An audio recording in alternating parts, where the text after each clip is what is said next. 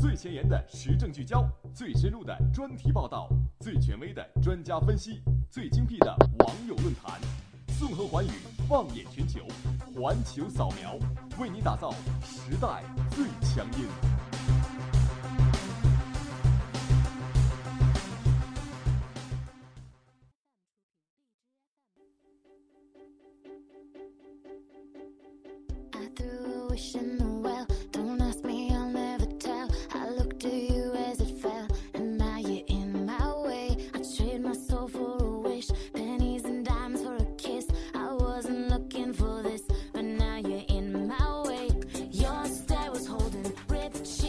北京时间的十七点零五分，这里是每周准时与您相见的环球扫描的时间，我是今天的主播蓝峰，我是静瑶。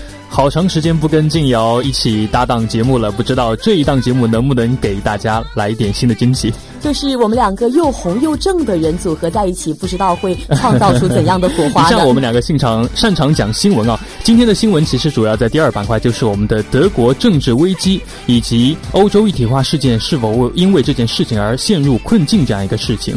对，在我们的第三个板块“社会万象”中，我们也会聊到两条的社会新闻。第一条呢，就是我们的中国留学生吃懒人火锅，竟然引起了全校的恐慌。那这个是不是引起了真正的火灾呢？我们可以在第三板块再详细说到。第二个新闻就是太阳系迎来了首个星际访客。在第四个板块“世界地理”，也会带着大家去盘点世界上一些让人又爱又笑的可笑可爱的地名。一段音乐过后，让我们进入第一板块——一句话新闻。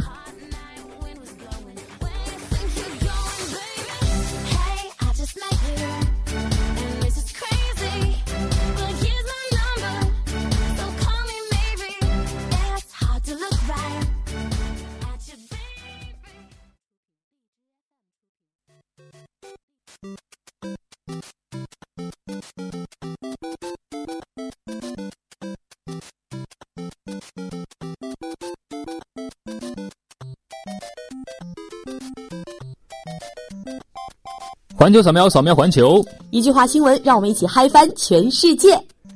防学生自习上演抢座大战，甘肃一高校推 APP 预约排号。妈妈再也不用担心我抢不到座位了。特朗普赦免两只火鸡，安排他们在大学安度余生。只是因为在鸡海里多看了你一眼，再也忘不了你的容颜。澳大利亚发白皮书，言辞自相矛盾。嗯，美爹在手，天下我有。日本上野动物园熊猫宝宝将亮相，想参观得抽签。是不是吸厌了猫咪？要不要试试吸吸熊猫呢？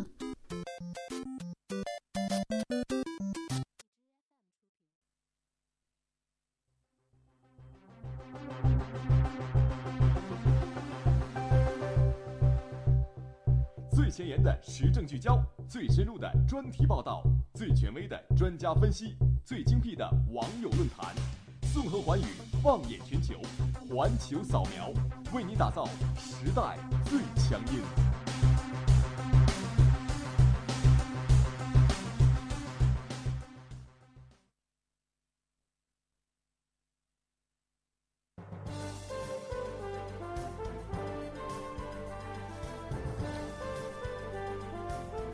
根据海外网十一月二十号援引法新社最新消息，德国总理默克尔所在的联盟党以及自民党和绿党之间的阻隔谈判，由于涉及气候、难民接纳以及欧元政策重点问题焦灼不下，德国自由民主党更是因为分歧退出了阻隔谈判。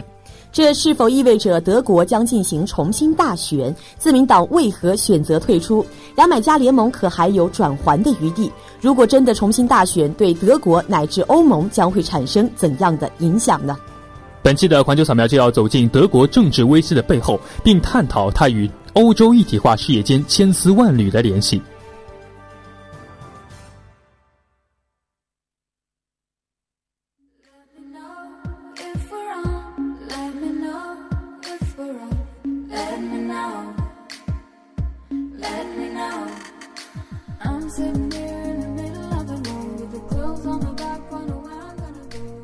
刚才我们大致讲了，就是德国所面临的困难啊，就是总理默克尔。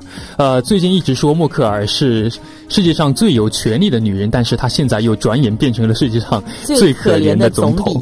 对这句话怎么说呢？主要就是因为她在面对组阁谈判当中所出现的一些问题，呃，特别是最近自民党选择退出，也是给她出尽了麻烦。没错，那我们自民党选择退出，我觉得在我们的要闻点击的刚开始，我们也是要和大家去归纳一下自民党为何选择退出，究竟是哪些原因造成的呢？我觉得自民党选择退出，首先还是三点理由吧，主要是缺乏选民信任以及政治诉求不同，还有就是他要看一看前车之鉴，要慎重选择。对，像我们都知道，像阻隔谈判现在仍然是一个在试探性的阶段，都还没有正式的进入他们的谈判过程。自民党这个。时候选择退出，也能说只能是选择在这时退出吧。因为如果当我们的谈判正在进行时的时候，他再想要推翻或者去退出的话，会失去非常多选民的信任。他缺乏了选民的信任，会让选民觉得这是一个非常不负责任的行为，也是一个非常不负责任的政党。特别是在现在自民党已经没有太多的。就是选民支持的情况下面，如果他贸然做这样一个行动的话，可能会让他变得形势变得更加的严峻。对，也是会逐渐的丧失非常多的选民的支持。对对对，第二个原因就是刚才说过的政治诉求不同。自民党其实在这个阶段选择退出啊，主要是因为它跟联盟党以及绿党所属的政治诉求实在差异太大了。如果他为了阻隔做出许多妥协的话，这些妥协是违反违反的他的一些党的根本原则的，是会损害他自身利益的。而且这个选择选择退出啊，可以说是一个非常明智的选择。它是一个采取了明哲保身的一个手段，坐山观虎斗，对，就是说不定还能捡漏呢。对。对，那自民党它也是联邦德国史上执政时间最长的一个政党，但是他这一次选择退出，那也是。还是挺聪明的，因为他们在一三年的时候经历过一次大选，但是那一次大选的话，他们的支持率却一落千丈，是一个他们非常惨痛去失败的一个经历嘛。那么这一次选择退出，他们也是借鉴了他们以前失败的一些历史，经过了四年的努力，努力这一次的自民党的新领导人。林德纳在他的率领之下，在今年的九月大选中，也是再次跻身了联邦的议会。有了那一次一三年大选的前车之鉴，我想这一次自民党在阻隔谈判中的态度会慎重非常多。就是因为他这样慎重，就使得他退出了这样一份，呃纷争。这样退出纷争之后，就导致了牙买加联盟这样一个计划的破产。那么这样一个计划的破产，就导致了德国的乱局。现在问题来了，到底谁能够解决德国现在的乱局呢？我想也是可以分为三条路走吧。对对对，呃，首先要讲的就是一个大联合政府吧。我觉得大联合政府的话，其实在之前，联盟党和社民党联合组阁的一个经历已经有了，但是这次社民党却一反常态，一大早便义正言辞的说：“我拒绝默克尔的提议。”因为社民党虽然政治光谱中间已经偏左，但是近年其实它的政治纲领已经越来越向中间靠拢了。是的，没错。有非常多的左翼选民恨铁不成钢，纷纷弃选。其次就是默克尔执政期间，其实他的变幻莫测以及他迅速掉头的一个执政理念，间接接盘了许多社民党的政治主张，导致他有很多的选民，就是原来自民党的选民、社民党的选民也好，都改变了他们的。一个倾向态度吧，对，奔向了联盟党的一个怀抱。对，其实两党之间的互动也就像是坐着跷跷板一样，就是此长或者飘比。但是社民党呢，它是不可能会去为了联盟党的一个发展来牺牲自己的利益的。嗯，这一点的话，我想，嗯，他们都知道。但是作为联合执政的社民党，虽然都本着共同执政、相互制衡，否则要不就一拍两散的一个理念，但是还是有许多的自身的一些限制在的。它最重要的一点，就是因为它无法像在野党一样对一些基民党进行一些劈头盖脸的一些指责吧。所以这就使得社民党其实它自身发展就一直处在一个激烈。的状态对，就非常的局限。因此呢，此次社民党的大手笔，必然也是他深思熟虑之后的一个结果。我们都觉得回心转意的概率是非常小之又小的。因为他回心转意概率已经非常小了，所以我们可以说得出一个结论，就是大联合政府已经不太有可能实现了。那么面对着的就是组建一个少数派的政府，少数派的政府和自民党或者绿党啊组成一个少数派的政府，是一个比较现实的选择。但是。绿党它是一个主要打着环保旗号吸引选票的这样一个党，而且对于具体的政治方面，并没有提出什么建设性的意见。而联盟党和自民党在具体的政治举措上面其实有相似之处，因此他们两党联合的可能性其实是更大的。对，也是非常大的。但是如果这样的话，像联盟党和自民党，它的联盟就无法在议会上形成多数了。默克尔他也将将会迎来像当初在奥巴马总总统他时期一个叫做跛脚鸭的一个非常尴尬的局面。如果跛脚鸭的总理地位也会使得接下来的执政变得非常的困难，甚至可能说有许多的决定都不知道能不能被通过呢？他无为而治，对于默克尔来说也不是一个非常可行的好办法吧。嗯，社会和责任对于社民党的一些施压，使其与联盟党进行大联盟政府的阻隔谈判，也变成了一个不知道能不能行的办法。如果联合政府和少数派政府都不能顺利组建的话，那我想摆在德国面前的只有提前大选这最后一条路了。呃，这样一来的话，决定权就掌握在联邦总统手里了。根据法律规定，联邦总统可以推荐默克尔或者。理论上也可以推荐自己原政党的候选人，市民党的主席马丁·舒尔茨成为总统的候选人，呃，然后让联邦议会的议员进行表决。表决，对，如果达到了半数以上的支持率，就可以组成新一的一届政府。如果支持率还是在第三轮的表决中依然无法超过相对多数的话，那就只能由联邦总统来决定了。所以说，未来的几周，这一位联邦总统可能会成为一个非常关键性的人物。我觉得这也就证实了风水轮流转的这样一个道理啊。于是，很多人评价默克尔从最有权势的女人变成最可怜的总理。但事实真的如此吗？我觉得，如果默克尔对，如果默克尔真的是走投无路，不得不选择重新大选的话，胜算的可能性还是蛮大的。根据民调显示，重新大选默克尔仍然能够成为总统，只是支持率会稍微下降，有所下降一些。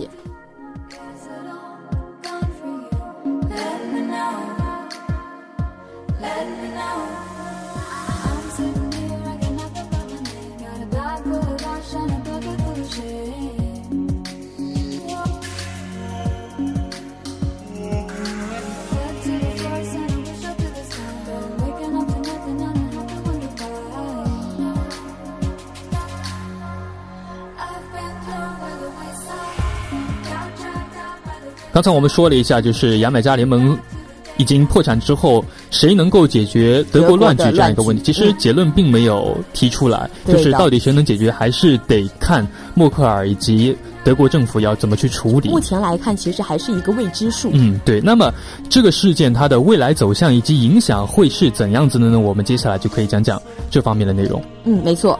他进行，如果真的走第三条路，就是进行重新大选的话，是否可以扭转现在德国的一个乱局呢？如果。阻隔形式和九月后大选的形式相比的话，不会有太大的改变。能够参与的阻党还是那几个党的话，那我觉得进行重新大选，对于一些主流政党也并不会进行什么样的改变吧。但是总体来看，党派的内部改革其实都是处于一个起步的阶段啊。如果社民党再次与联盟党组成一个联合政府，它其实并不有利于德国政治，而且德国选择党也将成为联邦议会里面最大的反对党，从而。掌握一个预算大权，产生一系列新的棘手问题。所以，嗯，其实我们可以从第二点来看，就是左右一党向中间靠拢这样一个问题。德国这次的政治危机不是黑天鹅事件，就此前就已经是初露端倪了。它充分说明，就是我们的联盟党、社民党那种向中间靠拢的政策是不得人心的，而且也宣告着这种政策走向终结。左右一党向中间靠拢，似乎是近年来西方国家的普遍的一个趋势。但是呢，特朗普的上台，他也印证了，如果一个右翼的政党总是要搞一些很左的政策的话，会被选民给唾弃的，也会丧失非常多的民意。这实际上对于德国而言是一个更加危险的事情。因此，其实我们可以这样认为，就是如果默克尔能够再次当选的话，应该会首先大幅调整他的政策倾向。另外一点就是最后一点啊，就是对欧洲一体化事业的影响。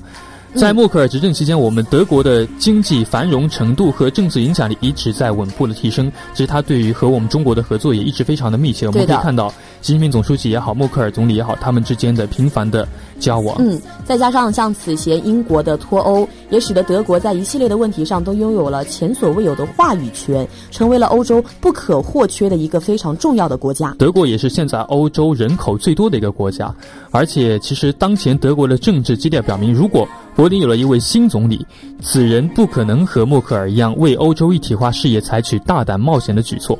目前破坏联合阻隔谈判的主要是自由民主党人，如果他们强烈反对加深欧洲财政一体化的设想，那么就会有一些问题了。对的，如果社民党真的和联盟党分道扬镳的话，但是自民党取而代之的话，欧洲一体化的进程肯定会受到非常大的影响。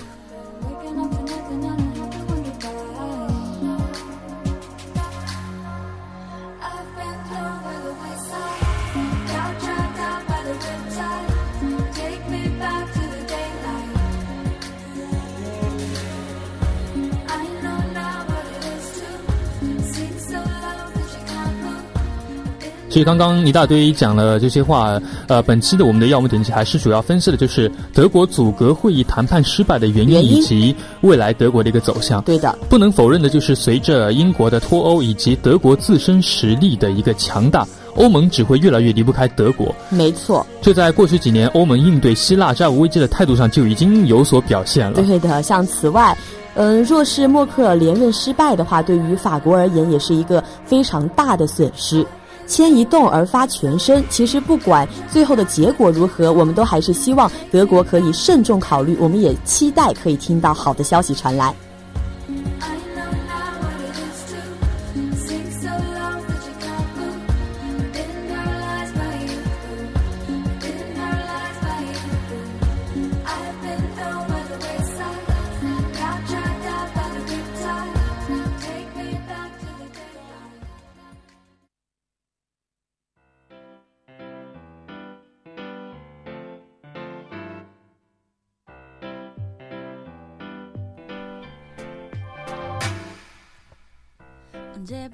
刚刚关于德国的政治危机讲了非常多，而且有点专业化趋势，导致我相信很多听友是听不懂的。对，包括其实我们两位播音在看这个稿子过程当中，也花费了非常多的心思去琢磨这到底是什么意思。对，所以如果有小伙伴还是对于这一个事件非常感兴趣的话，可以自己上网去搜集更多的资料。对对，上面会有一些更加详尽的补充，这样的话也就能够去听懂我们刚才说的话了。那现在我们进入第三板块，社会万象，相对来说会显得更加轻松很多。今天社会万象带给大家的是两条新闻。第一条新闻是自热火锅引发火灾呢？到底有没有火灾呢？嗯，也是嗯，在接下来的新闻中我们就可以看到了。就自热火锅，我们都知道最近非常的流行。嗯，在淘宝上，对对对，有各种推销，然后说那个东西只要把加一点水，然后在下面有个隔层，上面是吃的，然后它就会发出非常高的温度，然后就产生了这样一个火锅。相对来说还是非常方便的。对对，其实它没有火，而且也不需要电，就显得好像非常环保。嗯，所以说静瑶其实，在双十一期间，朋友圈里面就看到了许多的同学都在寝室里面刷炙热火那个。对，因为我们寝室不能用电热锅，然后以及对对对对对，所以我觉得这样东西其实还是非常方便的吧。就因为这个东西非常方便，于是它流行到了我们美国的罗德岛。这样一所寄宿学校里面，然后这个学校里面的一个中国的留学生，因为他非常想念家乡的味道，然后他就想吃一些自热火锅，但是这样一份来自中国的自热方便火锅，竟然引发了一场恐慌。慌，对，在周四就是叫做圣安鲁德斯的学校里面发生了一氧化碳的警报器响起后，学校们也是迅速的就让学生们撤离。但是当地的消防部门在接查这个报警的来源过程中，却一直都纳闷找不到原因啊。就是大楼里面也没有天然气啊，也没有木头燃烧的一些元素。那么到底是什么触发了一氧化碳的报警器呢？最后我们发现，原来是一名中国的留学生提到了他的晚餐。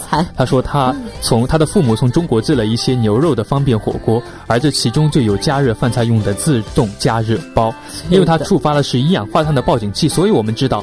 在这样一个自动加热包当中会产生一氧化碳，而且这个量肯定不小，非常的大。对，而一氧化碳是我们所熟知的，就是有毒气体，对人体是有害的。过度吸入一氧化碳会导致人休眠等等的有些有害的现象。所以，虽然自动加热火锅是一个比较流行、热烧的，对对，但是我们也可以看出，他们可能钻了一些空子，在安全方面可能没有保障。那还是希望相关部门一定要加强监管。对。就是火锅虽然美味，但是食食用必须要谨慎。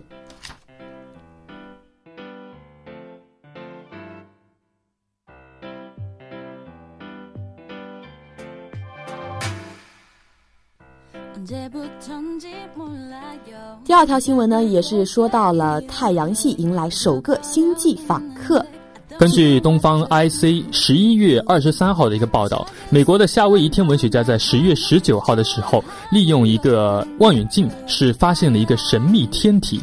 一开始呢，由于它是来自太阳系之外的，并且速度非常的快，天文学家们以为它是一颗彗星，但是很快呢就否决了这么一个想法，因为经过仔细观察，发现它的行驶轨道、速度和形形状都是超乎寻常的。它的轨道就真的值得说一说了。我们感兴趣的同学可以上网查一下，就是中呃太阳系的第一个星际访客啊，它的名字叫做奥默默，它的英文是非常有意思的，就是一个 O U，然后一个么啊么的这样一个啊。声音不好听，对，这样一个名字，但确实非常有意思。它的中文名字叫奥陌陌，可以在百度百科上查到它的一些信息。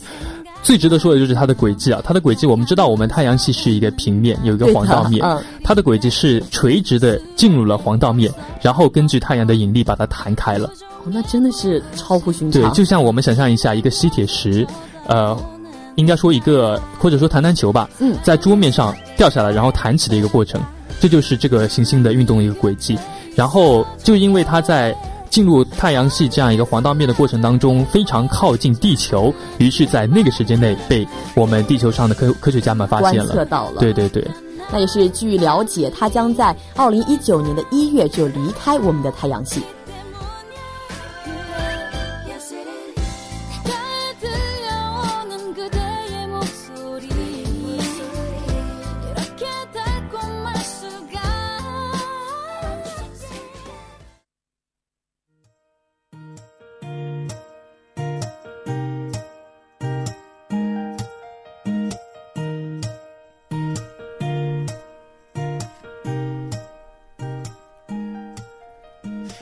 讲完了社会万象之后，让我们进入今天的第四板块——世界地理。刚才所说的就是让人又可爱又可笑的地名。中国人非常的讲究风水，嗯，甚至在地名上都有一番自己的讲究。像我们浙江省的十一个城市的地名，就有一个非常有趣的说法。嗯，叫做五洲双星，山水华宁。其中这个华指的就是我们金华，而在金华管辖之下呢，有一个叫做磐安的小县城，它的名字就是取自《荀子·复国》当中一句话，叫做“则国安与磐石”。这句话的谐音取的是“磐石之安”之意。对，非常的有意思。像陆游在盘安也是留下了“山重水复疑无路，柳暗花明又一村”的千古绝唱。所以说呢，世界上还是有许多的国家的地名，虽然听起来并不是那么的诗情画意，但是也是非常的幽默可爱的。今天的世界地理呢，就让我们一起去盘点一下那些让人又爱又笑的地名。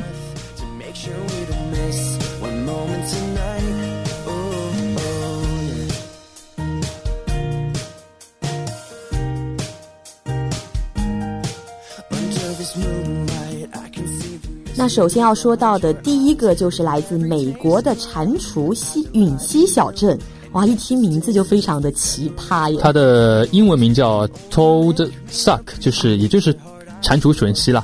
这个呃小镇是位于美国的阿肯色州。嗯。它有一种说法是和阿肯色州非常多的游客有关的，因为在十九世纪的初期的时候，像航运的条件是非常有限的，外地的一些游客们必须要等到河水足够深的时候才可以出海，所以当地人就非常希望像河水每一次都可以大涨，像蟾蜍吐水一样迅速膨胀，这样子他们的经济发展就会越来越好。对，这样就会有越来越多的游客络绎不绝的到这个小镇上来。对，当然还有另一种说法，因为这个名字大家都是猜的嘛，另一种说。说法就是，这个小镇里面有很多的汽船船员，这些汽船船员呢，就是常年酗酒，然后喝的肚子像蟾蜍一样鼓鼓的，然后就有源头说是这可能传出吮吸，就是因为有非常多的这些像蟾蜍一样的气船船员。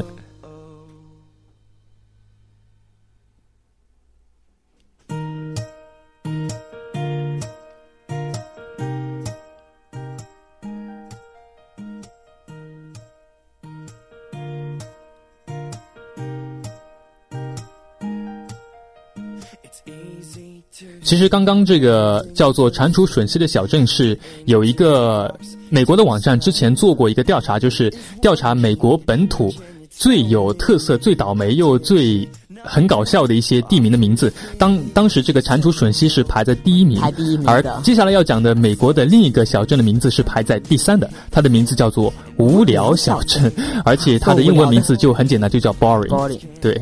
也是够无聊的。它这位无聊小镇是位于美国的俄勒冈州，它距离伯伯特兰东南仅仅只有二十英里处。嗯它许多游客都会被这一个非常有趣的地名所吸引，他们就想来看一看这个小镇真的是像它的名字一样那么无聊吗？其实，如果是抱着这样一个目的来游玩的话，恐怕就要失望了。失望了因为我们知道，其实一个地方的名字，一个人的名字跟他个人其实没有太多的联系了。嗯对呃，姓马的同学们未必有一张马脸，姓熊的未必有一个虎背熊腰，对不对？对所以叫 boring 的这样一个小镇，未必有那么的无聊。虽然当地人的生活的确比较闲适无聊，但是这个名字其实并不是因为当地人生活方式无聊，而是因为这些小镇人们为了纪念一个二十世纪的自耕农，他的名字叫做 William H. Boring 所的，就是纪念他而去设立的这样一个名字。同时呢，更有趣的事情就是无聊小镇它还有一个兄弟，你知道叫什么名字吗？嗯，我不太清楚叫做沉闷小镇，是在哪里啊？是在苏格兰。啊，那正好英国、美国凑一对，对一个叫沉闷，一个叫无聊。对，and toss it to the ground. Closer now, I'll touch your lips to mine and feel how we have to hold our breath to make sure we don't miss one moment tonight. 今天的第三个地点呢，叫是在巴拿马，这个地方叫做火星 Mars，就是那个火星，就是我们那个行星火星。那也是挺奇葩的。嗯，有这样一个地方吗？我想想，如果我们中国有一个地方叫做地球，可能会有点不一样的感觉吧。如果说我是从那儿出来的，我就说大家好，我来自，我是地球人。对我是地球人，大家好，我是火星人。对，这样就有种不一样的感觉，好像我是属于另一个族群的。你们看，我其实长得一模一样，其实我是来自火星的哦，真是很可怕。但是其实火星高中的运动员们并不叫火星人，他们叫做战斗的星星球呃，没有人能够准确的知道，就是。这个小镇是建立于一九一八九1895五年为什么叫这样一个奇特的名字？是至今就是没有发现的。都是世界上一些未解之谜吧。其实我们结合一下一些小镇的名字啊，可能它是因为巴拿马那个地方它的发音 Mars 有不一样的含义，在英文当中呢，它的 Mars 就有火星这样一个意思，所以就产生了这样一个偏移吧。对，也是有可能的。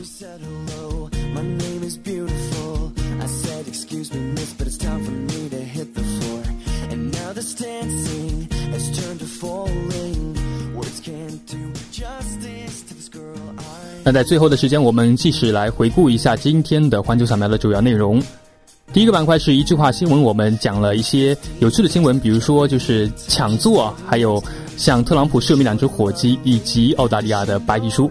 在第二个板块，也是重点解读了德国阻隔谈判失败的一些原因及其影响。